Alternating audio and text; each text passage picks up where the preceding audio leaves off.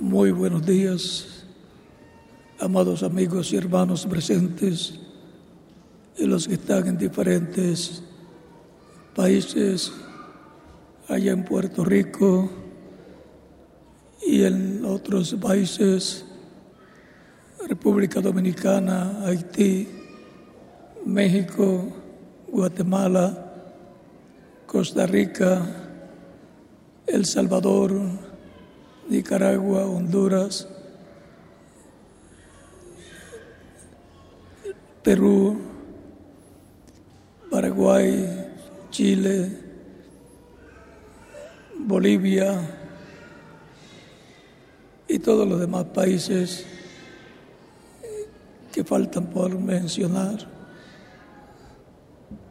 Reciban mis saludos y que Cristo les bendiga grandemente y nos abra todas las escrituras y el entendimiento para comprender la palabra del Señor y su programa correspondiente a este tiempo final. En el nombre del Señor Jesucristo. Amén. Es para mí una bendición grande estar con ustedes en esta ocasión para compartir con ustedes unos momentos de compañerismo alrededor de la palabra del Señor correspondiente a este tiempo final, para lo cual leemos en Efesios capítulo 1,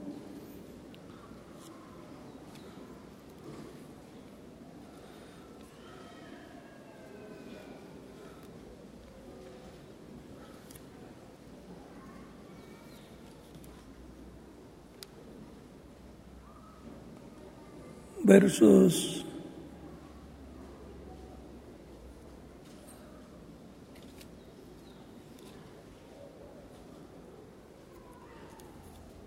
tres en adelante.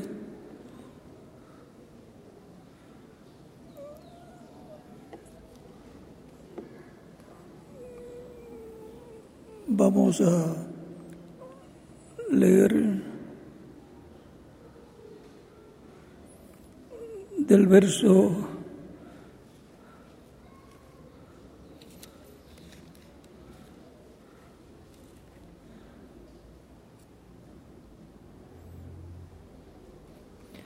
del verso 13 en adelante del capítulo 1 de Efesios nos dice,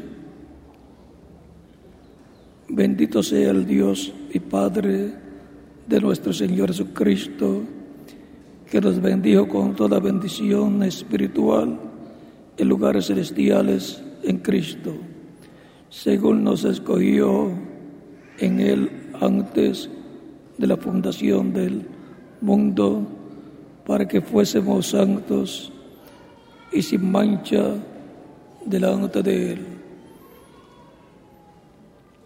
En amor, habiéndonos predestinados, habiéndonos predestinado para ser adoptados hijos suyos por medio de Jesucristo, según, según el puro afecto de su voluntad, para la alabanza de la gloria de su gracia, con la cual nos hizo aceptos en el amado, en que tenemos redención por su sangre, el perdón de pecados, según las riquezas de su gracia, que hizo sobreabundar para con nosotros en toda sabiduría e inteligencia, dándonos a conocer el misterio de su voluntad, según su beneplácito, el cual se había propuesto en sí mismo, de reunir todas las cosas en Cristo, en la dispensación del cumplimiento de los tiempos, así las que están en los cielos como las que están en la tierra. En él, asimismo, tuvimos herencia, habiendo sido predestinados conforme al propósito del que hace todas las cosas según el designio de su voluntad, a fin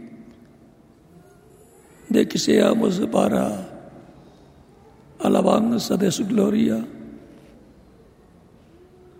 Nosotros que primeramente esperábamos en Cristo, en Él también vosotros, habiendo oído la palabra de verdad, el Evangelio de vuestra salvación, y habiendo creído en Él, fuiste sellados con el Espíritu Santo de la promesa, que es las arras de nuestra herencia hasta la redención de la posesión adquirida para la alabanza de su gloria. Y leemos el capítulo 4, verso 30 de Efesios también, que dice, y no con tristeza al Espíritu Santo de Dios, con el cual fuiste sellados para el día de la redención. Fuisteis sellados para el día de la redención. Nuestro tema para esta ocasión tiene dos partes.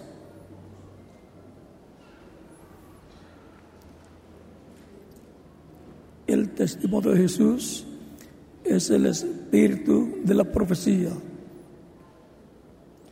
predestinados para ser adoptados en el día posterior. O sea, predestinados para ser adoptados para el día posterior será conforme al testimonio de Jesús, porque el testimonio de Jesús es el espíritu de la profecía. Que Dios bendiga nuestras almas con su palabra y nos permita entenderla en el nombre del Señor Jesucristo. Amén. Pueden tomar asiento si tienen la bondad.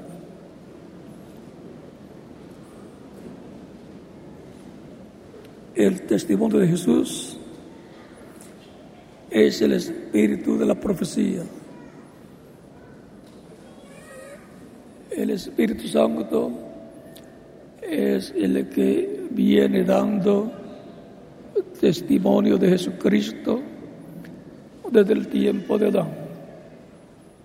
Porque cuando le dice a Eva, cuando habla allá con Eva, con Adán y con la serpiente, cuando pecaron en el huerto del Edén, en el capítulo 3, verso 15, del Génesis.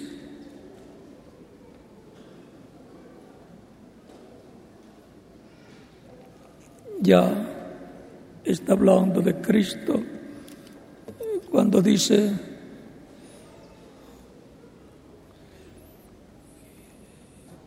capítulo 3 del Génesis, verso 15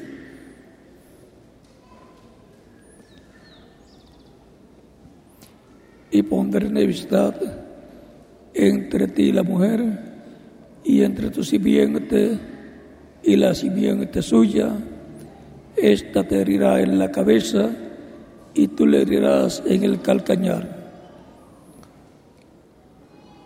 O sea, cuando maldice Dios a la serpiente, luego le dice que la simiente de la mujer la cual sería el Cristo, el Mesías, va a herir a la serpiente en la cabeza.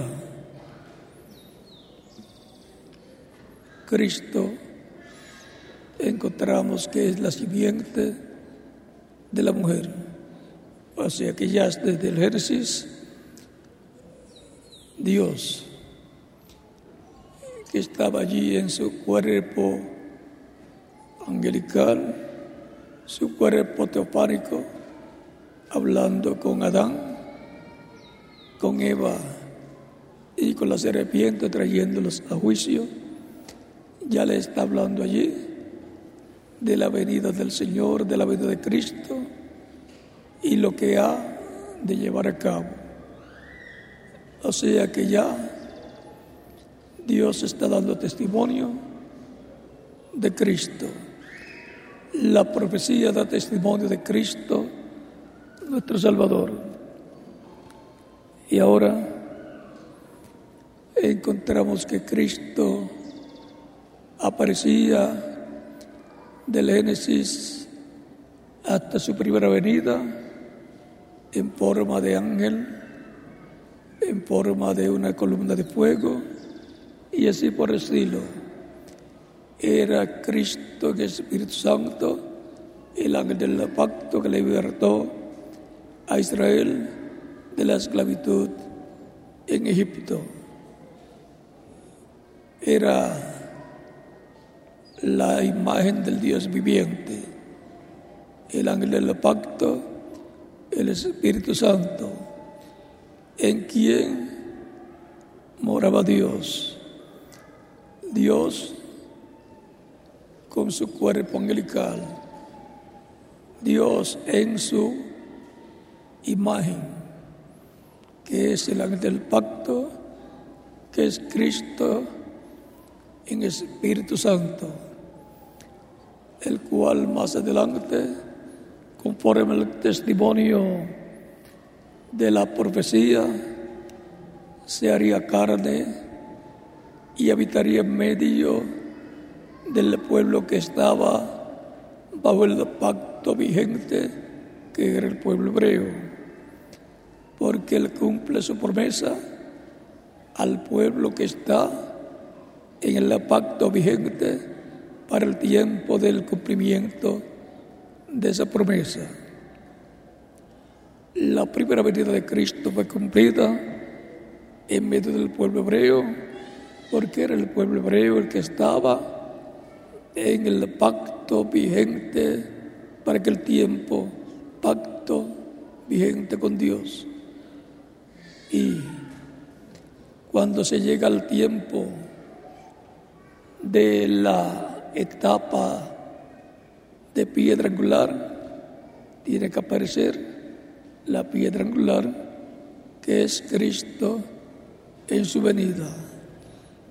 Él es el que forma esa edad, forma esa etapa, la etapa de piedra angular.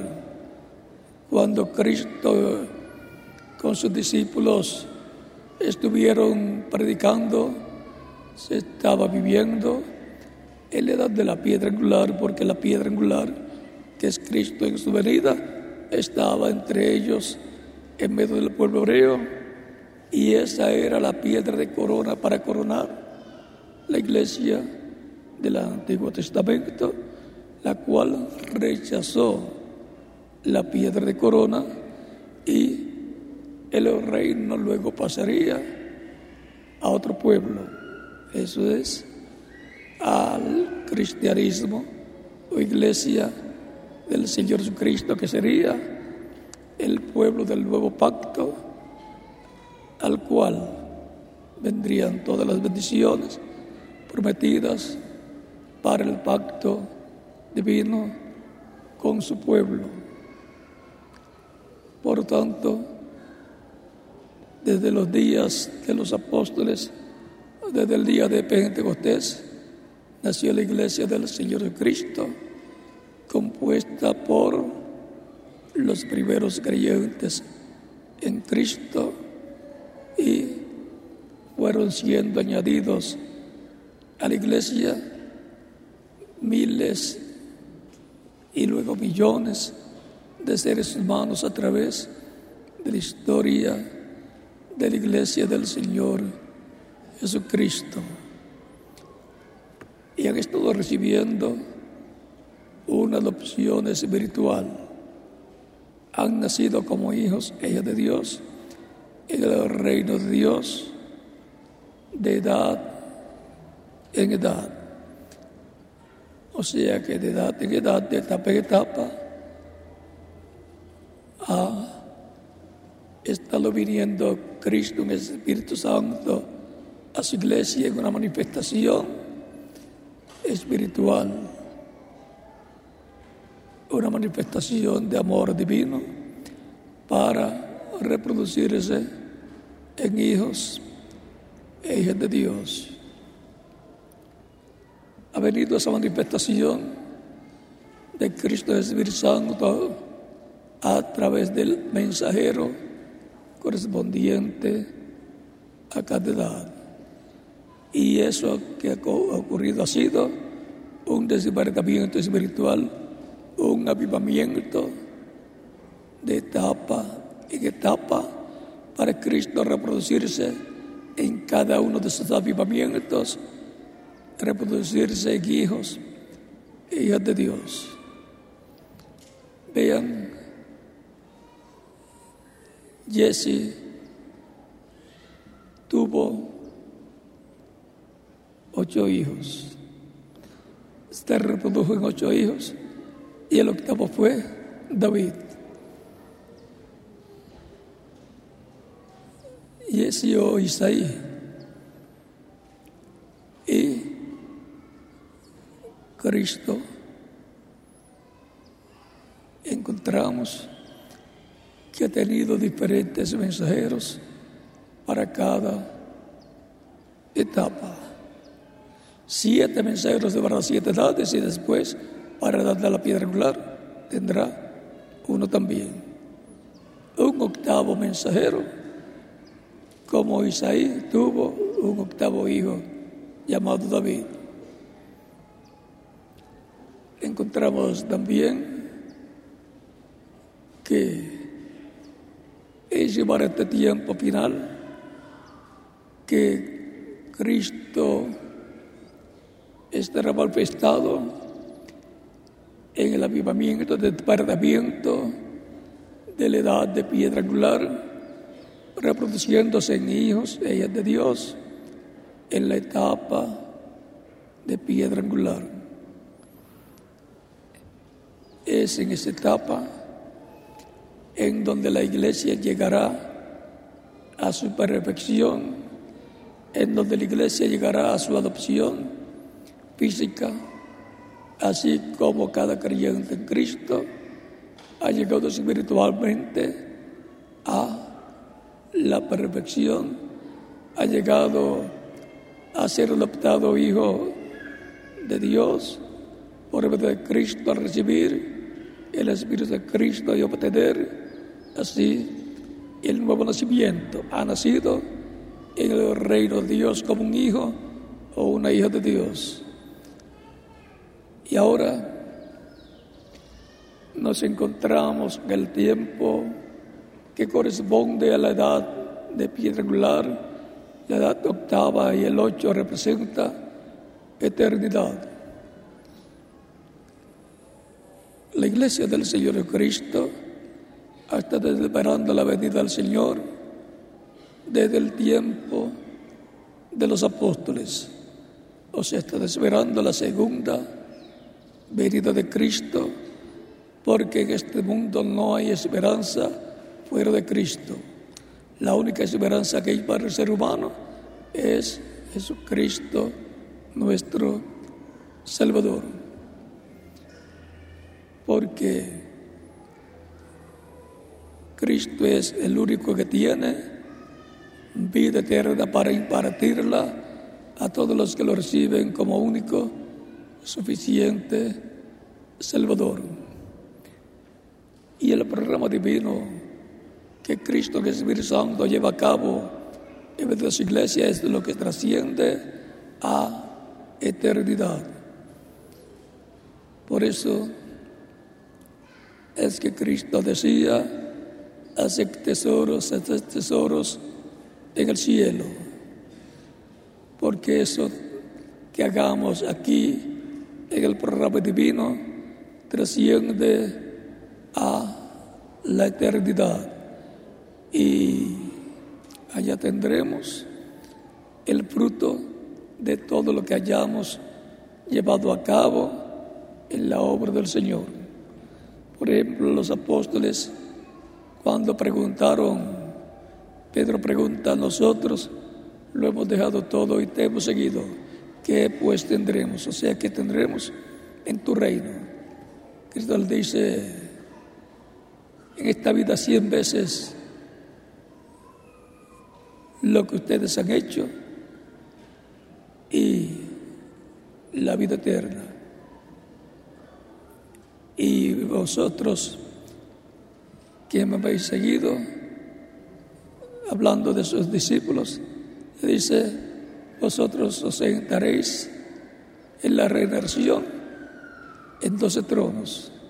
O sea que Cristo ya está mostrándole cómo va a ser su reino en esta tierra. Y juzgaré a las doce tribus de Israel. Está mostrándole que su reino teocrático será establecido por Cristo colocando en diferentes posiciones a sus mensajeros, sus ministros, los creyentes en Él. Porque el reino de Cristo es para Cristo y los creyentes en Él. En el reino de Cristo, así como Él es el rey de reyes y Señor de señores, los creyentes en Cristo son reyes también. Y como Cristo es el juez de toda la tierra, los creyentes en Cristo son jueces también. Y como Cristo es el sumo sacerdote del reino celestial. Los creyentes en Cristo son sacerdotes también del orden de Melquisedec, que es un orden celestial. Porque el reino de los cielos va a ser establecido en esta tierra. Por lo tanto, el orden celestial será establecido en esta tierra. Y los creyentes en Cristo son miembros el orden celestial. Así como Cristo es el sumo sacerdote del orden celestial, es el rey de los cielos y de la tierra del orden celestial, es el juez de los vivos y de los muertos, de los que ya han partido, Él los juzgará en el juicio final y a los que estén vivos, Él también los juzgará y el juicio final, porque terminarán sus días aquí en la tierra en algún momento. Los miembros de gobierno del reino de Cristo son los creyentes en Cristo que serán colocados en diferentes posiciones, cada mensajero con su grupo. O sea,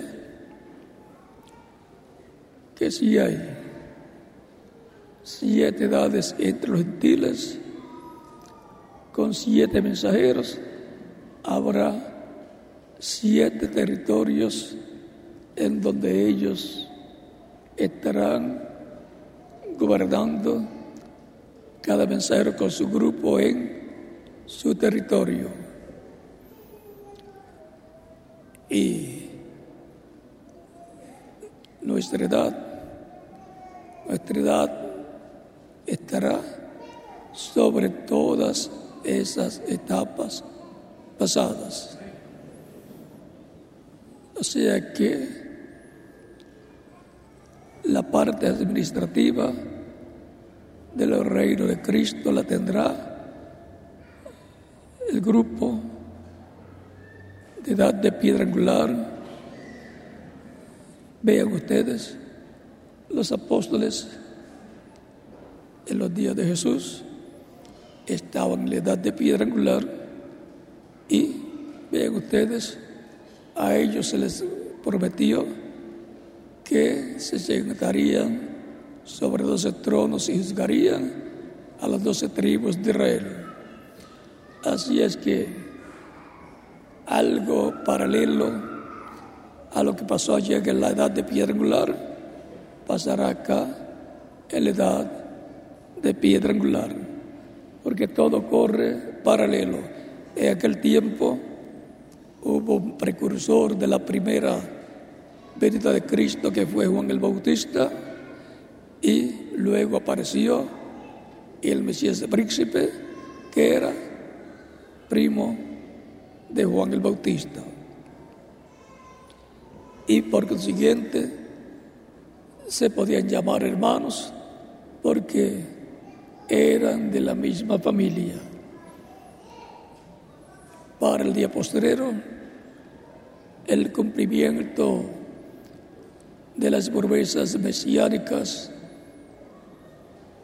en medio de los gentiles corresponde tener un precursor de la segunda vez de Cristo en medio del cristianismo, en medio de la iglesia del Señor Cristo, el cual ya sabemos que fue el reverendo William Branham.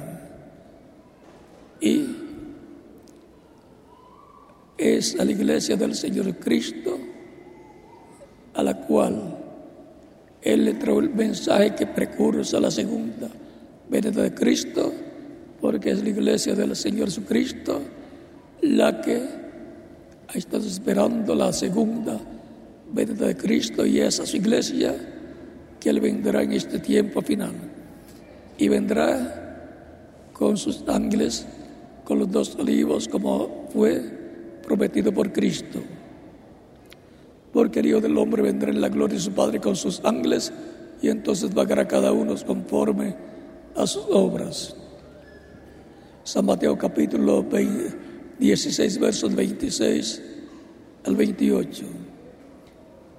Y en el monte de la transfiguración, Cristo llevó a Pedro, a Jacob y a Juan su hermano allá a un monte alto, se transfiguró delante de ellos y aparecieron allí Moisés y Elías.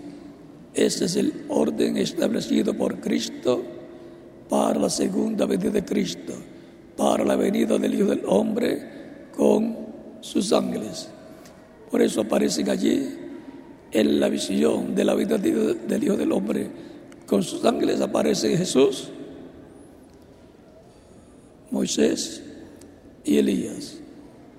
Así es como Él vendrá en este tiempo final a su iglesia y el pueblo hebreo lo verá y dirá, este es el que nosotros estamos esperando. Pero Él no viene por ellos, Él viene por su novia, su iglesia novia, para transformarla y llevar a con a la sierra de la boda del Cordero y a los que murieron en Cristo, resucitarlos en cuerpos glorificados y jóvenes para toda la eternidad. Y eso será la adopción física como hijos ella de Dios, que les corresponde tener cuerpos físicos eternos, inmortales, jóvenes glorificados como el cuerpo glorificado que tiene Jesucristo nuestro Salvador. Por eso hemos sido sellados con el Espíritu Santo para el día de la redención, para el día en que seremos transformados y obtendremos así la inmortalidad física, que es la segunda porción de la adopción y hemos recibido la adopción espiritual al Cristo darnos su espíritu y producir el nuevo nacimiento en nosotros y así nacer en el reino de Cristo. Y la segunda parte es la redención física, la adopción física, lo cual será nuestra transformación. De eso es que nos habla el apóstol San Pablo en Filipenses capítulo 3, versos 20, el 21 cuando dice,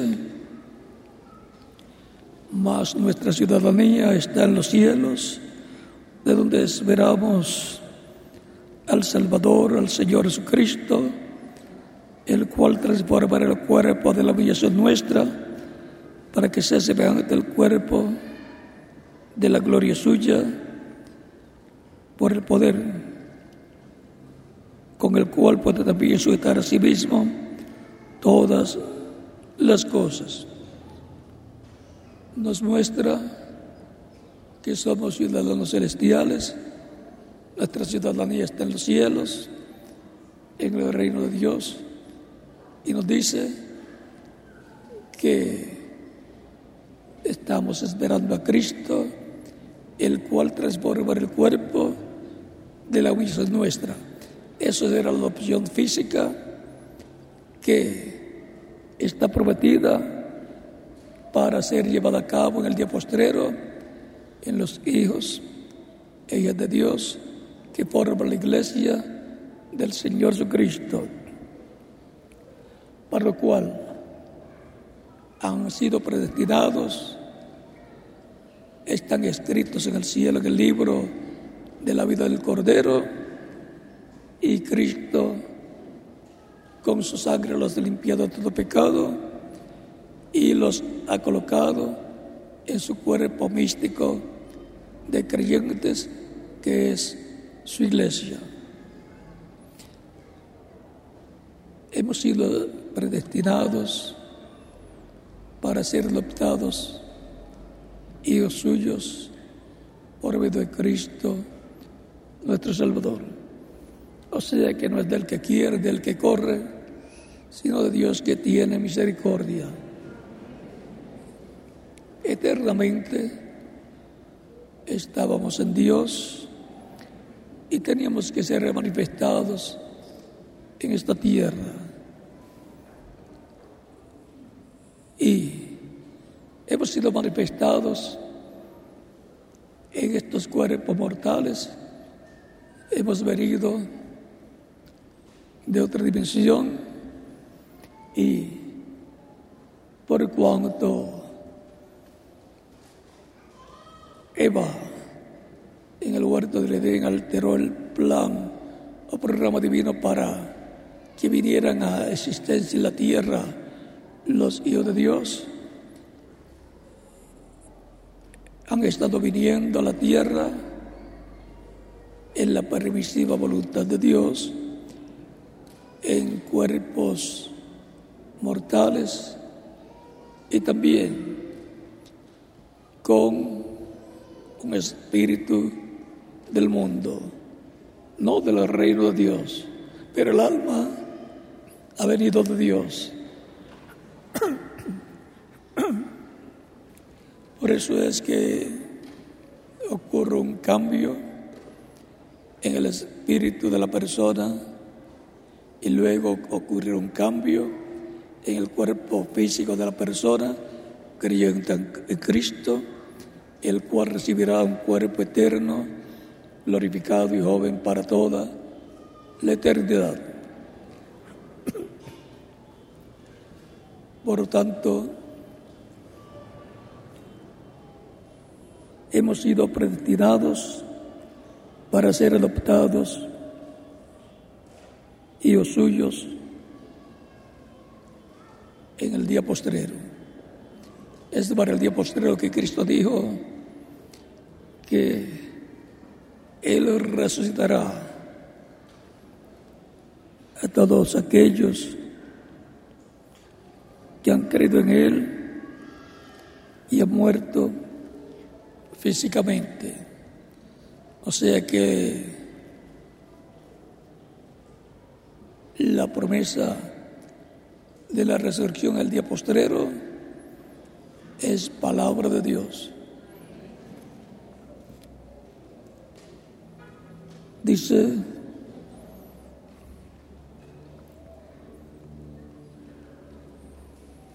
San Juan capítulo 6, versos 39 al 40. Y esta es la voluntad del Padre, el que me envió, que de todo lo que me diere no pierda yo nada, sino que lo resucite en el día postrero.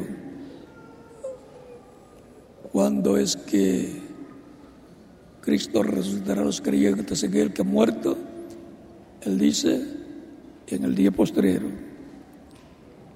Y esta es la voluntad del que me ha enviado, que todo aquel que ve al Hijo y cree en Él tenga vida eterna. Y yo le resucitaré en el día postrero. O sea, que es para el día postrero, el cual es el séptimo milenio de Adán y acá, la promesa de la resurrección en cuerpos glorificados. Sigue hablando Cristo acerca de la resurrección. En el mismo capítulo 6, verso 44, dice, ninguno puede venir a mí si el Padre que me envió no le trajere, y yo le resucitaré en el día postrero. O sea que Dios trae a Cristo todos los que están escritos en el cielo, en el libro de la vida del Cordero, para colocarlos en su cuerpo místico de creyentes y si mueren serán resucitados en el día postrero por Cristo. Si permanecen vivos hasta ese momento, pues serán transformados.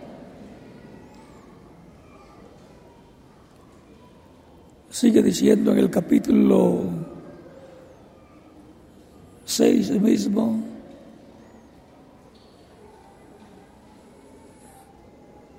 verso 54 dice, el que come mi carne y bebe mi sangre tiene vida eterna y yo le resucitaré en el día postrero.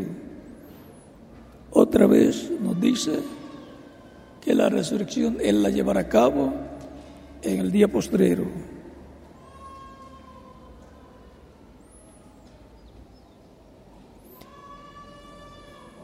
Hay más lugares donde Cristo habla de la resurrección, como el caso de Lázaro, amigo de Jesús, el cual murió, pero el cuarto día Jesús apareció y lo resucitó.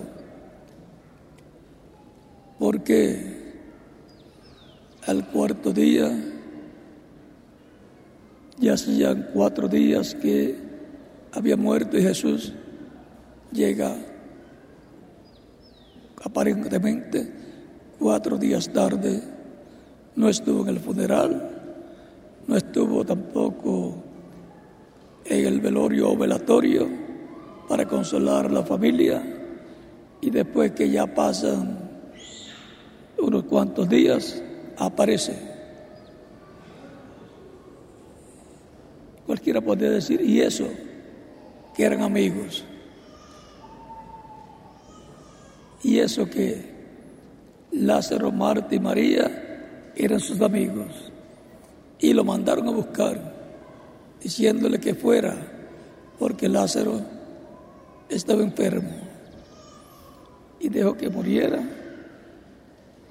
lo cual es figura de los creyentes en Cristo desde el tiempo de los apóstoles hasta acá, que han estado esperando la venida del Mesías, la venida de Cristo, y Él durante todo ese tiempo no ha aparecido y ha dejado que vayan muriendo cada uno en la edad en que ha aparecido aquí en la tierra. Pero ellos esperando su venida es que la venida del Señor para resucitar a los muertos creyentes en Él, Él mismo dijo que es para el día postrero. Y eso lo sabían los discípulos del Señor Jesucristo, Marta y María también sabían que la resurrección es para el día postrero. Bien,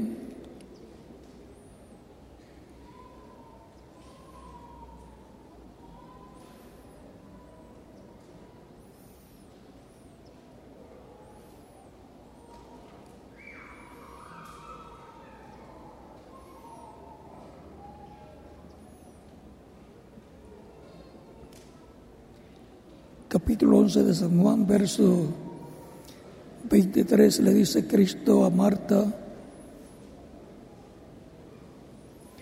Jesús le dijo, tu hermano resucitará. Marta le dijo, yo sé que resucitará en la resurrección en el día postrero. Ven, ella sabía que Cristo va a resucitar a los muertos creyentes en él en el día postrero.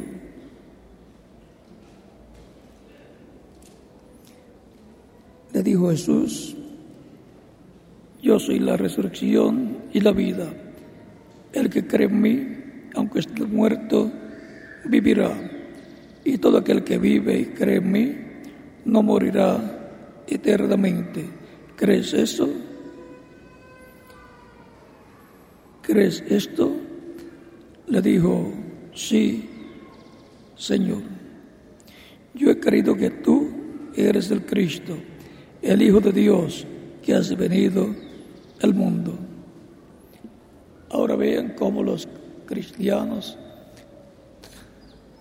el tiempo del ministerio de Jesucristo y luego de la partida de Cristo, sabían que la resurrección era para el día postrero. Y el día postrero delante de Dios para los seres humanos es el séptimo milenio de Adán hacia acá. Porque un día delante del Señor es como mil años y mil años como un día. Segunda de Pedro capítulo 3 verso 8. Así es que desde los días de Adán Hacia acá ya han transcurrido seis mil años, seis días delante de Dios. Y ya conforme al calendario gregoriano, hemos entrado al séptimo milenio de Adán hacia acá, que es el día postrero delante de Dios. El séptimo milenio es milenio sabático. Es el milenio en donde Cristo aparecerá y en donde Cristo establecerá su reino, en donde se revelará a su iglesia y después al pueblo hebreo. Tan sencillo como eso. Estamos en esta tierra todavía, esperando que Cristo en su venida, con los muertos creyentes en Él, venga y los resucite en cuerpos glorificados y a los que vivimos nos transforme. Para lo cual estamos escuchando la gran voz de trompeta, la trompeta final el mensaje final de Dios para su iglesia, para la edad de piedra angular. Ese es el mensaje de gran trompeta, trompeta final, que es la voz de Cristo hablando a su iglesia en el día postrero, en la edad de piedra angular, para darnos la fe, para ser transformados y llevados con Cristo a la cena de las bodas del Cordero. Recuerden que una trompeta sonando es un mensaje, sonando un mensaje siendo proclamado por el Espíritu Santo a través de un hombre, de un mensajero. Así fue de edad en edad. Por lo tanto, estamos en este tiempo final escuchando la gran voz de trompeta o trompeta final, que es la voz de Cristo en el día postrero en medio de su iglesia, en la etapa de piedra angular. Así como en cada edad pasada se oyó, se escuchó la voz de Cristo, la voz del Espíritu Santo a través del mensajero de cada etapa y fueron llamados juntados los escogidos de esa etapa, de esa edad, fueron llamados y juntados en el cuerpo místico de Cristo, nuestro Salvador. Y así también está sucediendo en este tiempo, en donde están siendo llamados y juntados en el cuerpo místico de Cristo, su iglesia, en la edad de piedra regular, los escogidos del día postrero, para recibir la adopción,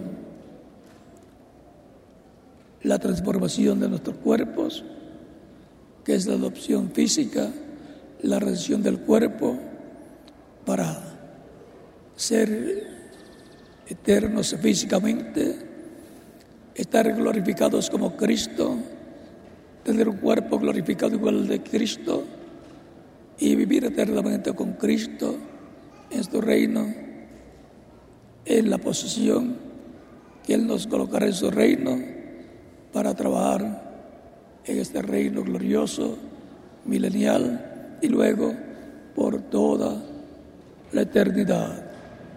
Es ahí en donde estaremos todos con Cristo en su reino milenial.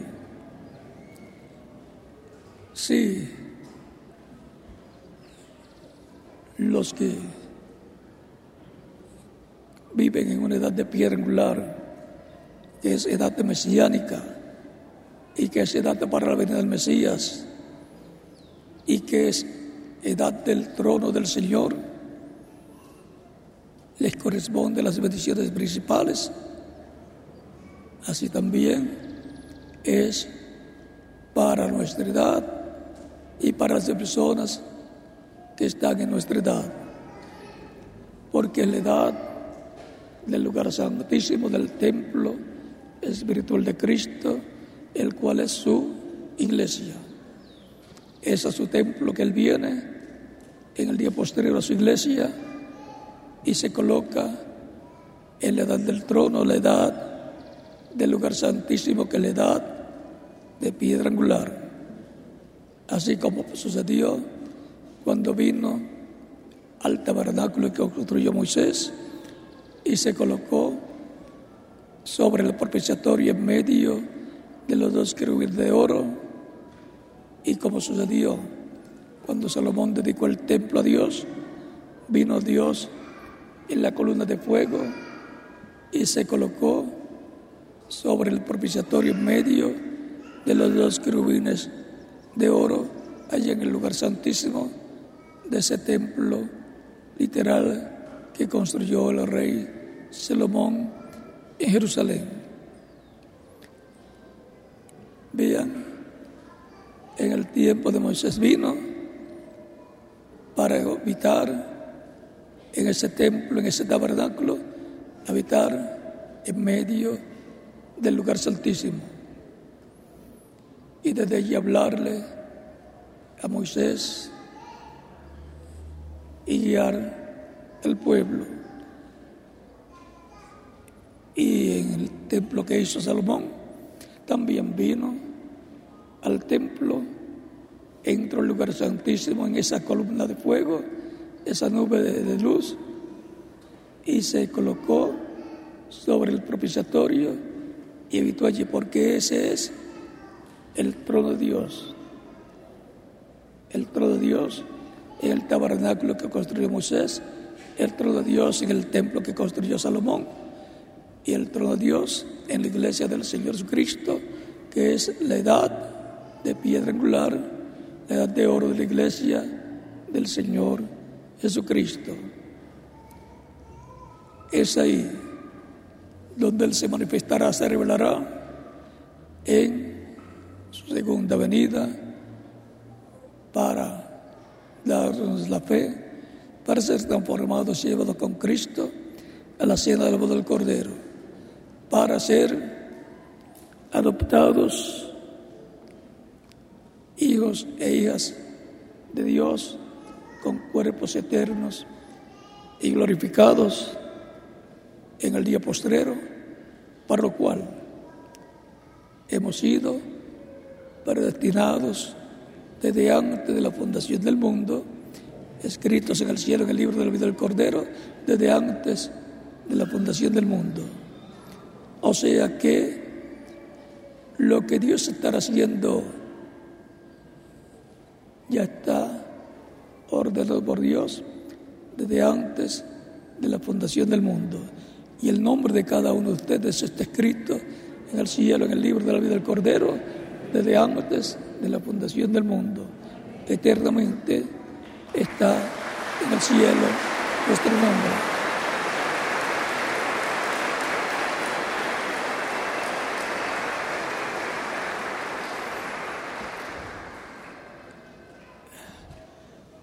Las etapas de la iglesia, las edades son como generaciones. Diríamos la generación de San Pablo, generaciones entre gentiles. La generación de San Pablo con los hijos y hijas de Dios de esa generación. La generación del segundo mensajero con el pueblo de esa generación. La generación de la segunda, tercera, cuarta, quinta, sexta y séptima edad con el mensajero reverendo William Brana y todos los de esa generación. Y generación octava con todos nosotros como miembros de esta generación de edad de piedra angular, que esperamos la vida del Señor para nuestra transformación.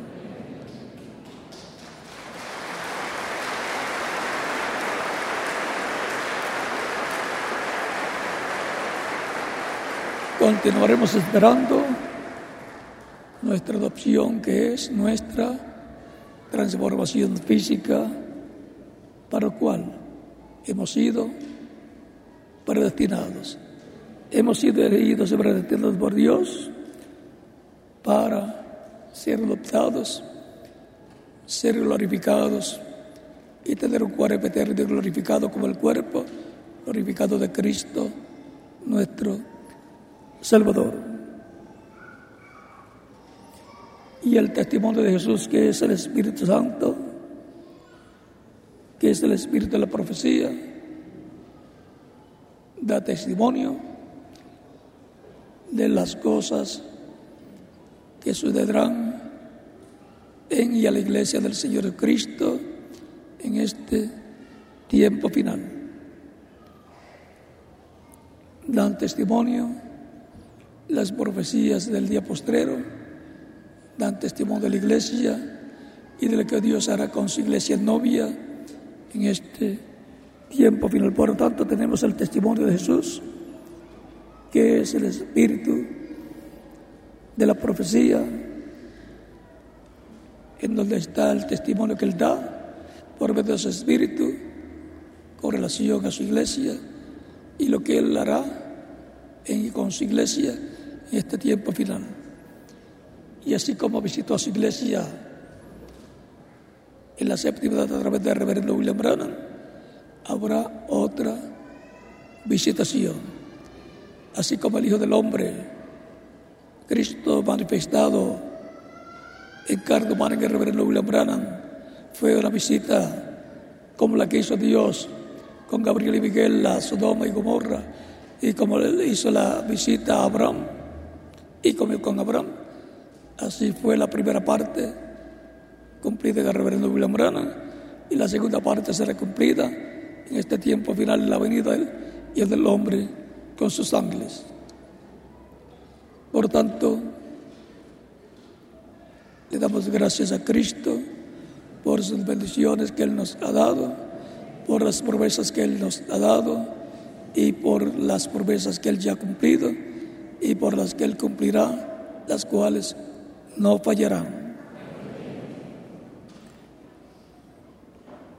tenemos, sabemos que el testimonio de Jesús es el espíritu de la profecía, el Espíritu Santo en medio de su iglesia, dando testimonio de Cristo y preparando a su pueblo, a su iglesia, del nuevo pacto, del nuevo testamento, los cuales son predestinados para ser adoptados hijos suyos en el día postrero. Y estamos en el día postrero. ¿Y dónde están los hijos? Aquí estamos escuchando la palabra del Señor y preparándonos, o Él preparándonos para nuestra adopción física, que será la redención de nuestro cuerpo, la transformación de nuestro cuerpo, lo cual es la glorificación. Si hay alguna persona que todavía no ha recibido a Cristo, lo puede hacer en estos momentos y estaremos orando por usted para que Cristo le reciba su reino, le perdone y con su sangre le limpie de todo pecado y le bautice con Espíritu Santo y fuego y produzca usted el nuevo nacimiento, para el cual puede pasar al frente y estaremos orando por usted y los que están en otros países también puede pasar al frente donde se encuentran para que queden incluidos en la oración que estaremos haciendo por todos los que están recibiendo a Cristo como único y suficiente Salvador. Dios tiene mucho pueblo en toda la América Latina y el Caribe y Norteamérica y los está llamando en este tiempo final. Y en todas las naciones Dios tiene, pueblo también los está llamando en este tiempo final. Si oyes hoy su voz, no endurezcas tu corazón. Él te está llamando porque Él colocó tu nombre en el libro de la vida.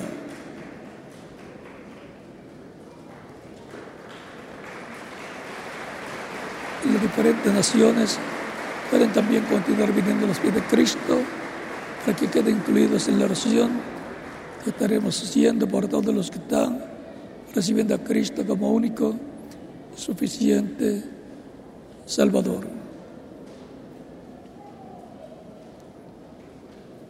En la vida lo más importante es obtener la vida eterna lo cual toda persona desea obtener, porque sabe que la vida terrenal que tenemos es temporal y se nos acaba en pocos años, no solamente por causa de la edad, de la vejez, sino algunas veces por causa de alguna enfermedad o algún accidente o alguna otra causa, se le acaba la vida a cualquier persona. Pero tenemos que asegurar nuestro futuro eterno con Cristo en su reino eterno, para así asegurar la vida eterna para nosotros, la cual Cristo nos da gratuitamente. Él dijo, mis ovejas oyen mi voz y me siguen, y yo las conozco y yo les doy vida eterna y no perecerán jamás. O sea, no dejarán de existir. Mi Padre que me las dio es mayor que todos y nadie las puede arrebatar de la mano de mi Padre. El Padre y yo, una cosa somos.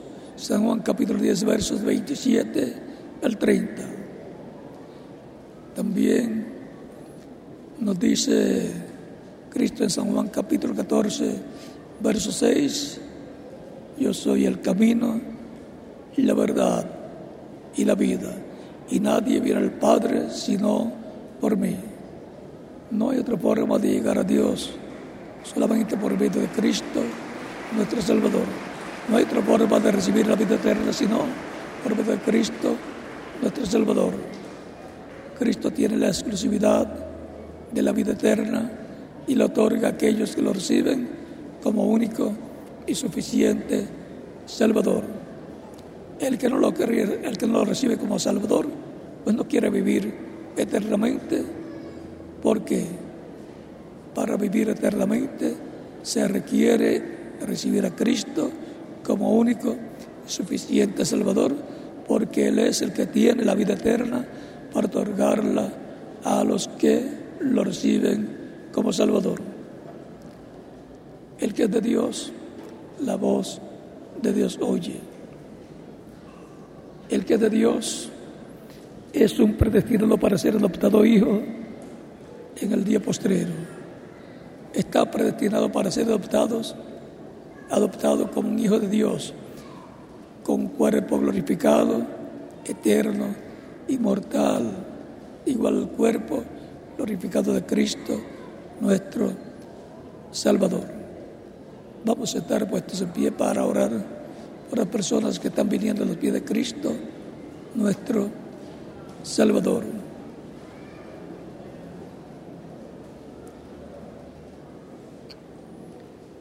Lo más importante es la vida y sobre todo la vida eterna. Sin vida, pues no hay futuro, no hay existencia para el ser humano. Si pierde la vida, dejó de existir en este planeta Tierra. Y si no recibe la vida eterna, no vivirá eternamente en el reino de Cristo, nuestro Salvador. Porque para vivir en el reino eterno de Cristo, la persona tiene que tener vida eterna, la cual Cristo le da cuando la persona lo recibe como único y suficiente Salvador. Con nuestros rostros inclinados y nuestros ojos cerrados, Padre nuestro que estás en los cielos, santificado sea tu nombre, venga tu reino, hágase tu voluntad como el cielo también en la tierra. El pan nuestro de cada día danoslo hoy y perdona nuestras deudas, así como nosotros perdonamos a nuestros deudores. Y no nos dejes caer en tentación, mas libros del mal, porque tuyo es el reino, el poder y la gloria por los siglos de los siglos. Amén. Padre Celestial, vengo a ti con todas estas personas que están recibiendo a Cristo como único y suficiente Salvador, aquí y en diferentes naciones. Recíbelos en tu reino, te lo ruego, en el nombre del Señor Jesucristo. Amén. Y ahora repitan conmigo esta oración los que han venido a los pies de Cristo en estos momentos. Señor Jesucristo, escuché la predicación de tu Evangelio y nació tu fe en mi corazón, en mi alma. Creo en ti con todo mi corazón Creo en tu primera venida. Creo en tu muerte en la cruz del Calvario como el sacrificio de expiación por nuestros pecados. Creo en tu nombre como el único nombre por el cielo dado a los hombres en que podemos ser salvos. Porque no hay otro nombre dado a los hombres en que podamos ser salvos. Reconozco que soy pecador y necesito un Salvador, un Redentor doy testimonio público de tu fe en mí y de mi fe en ti y te recibo como mi único y suficiente Salvador. Te ruego perdone mis pecados y con tu sangre me limpies de todo pecado y me bautices con Espíritu Santo y fuego y produzcas en mí el nuevo nacimiento.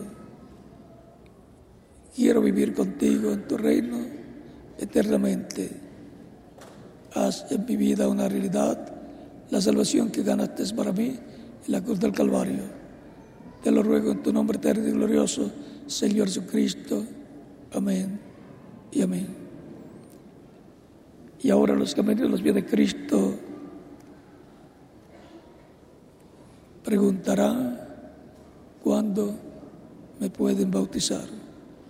Porque Cristo dijo, id por todo el mundo y predicad el Evangelio a toda criatura.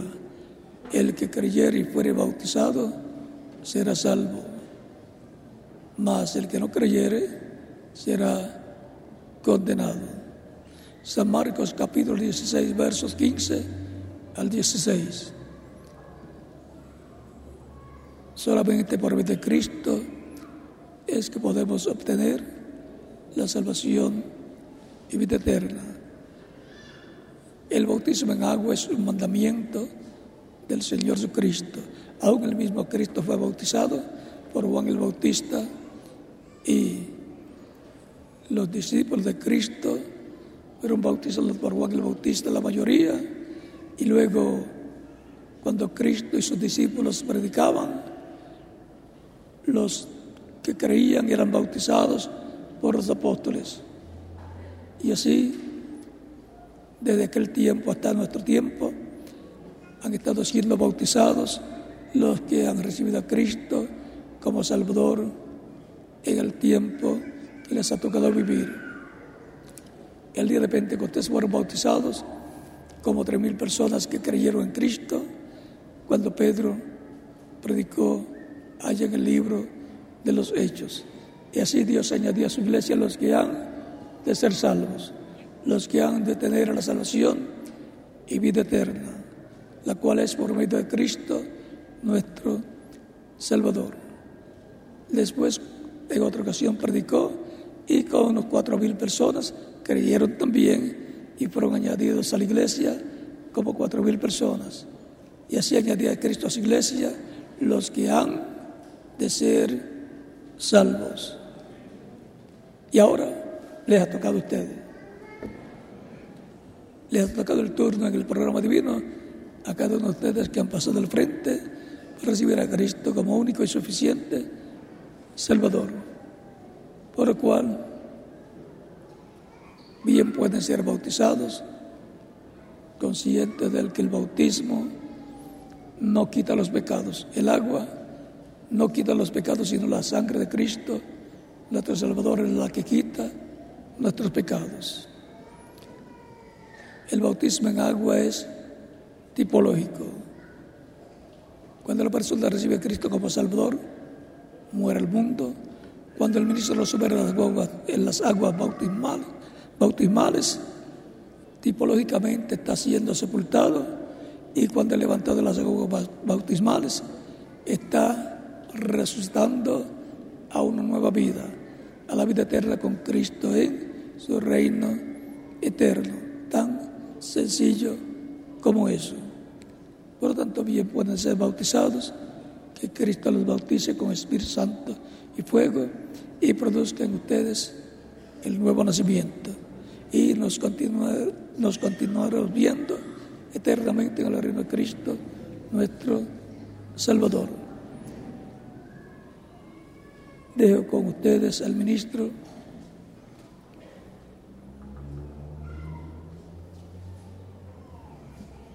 Aquí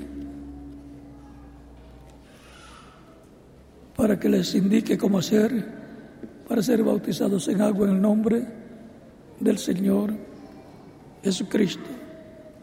Y nos continúa viendo eternamente en el reino de Cristo, nuestro Salvador. Que Dios les bendiga y les guarde y continúen pasando una tarde feliz llena de las bendiciones de Cristo nuestro Salvador.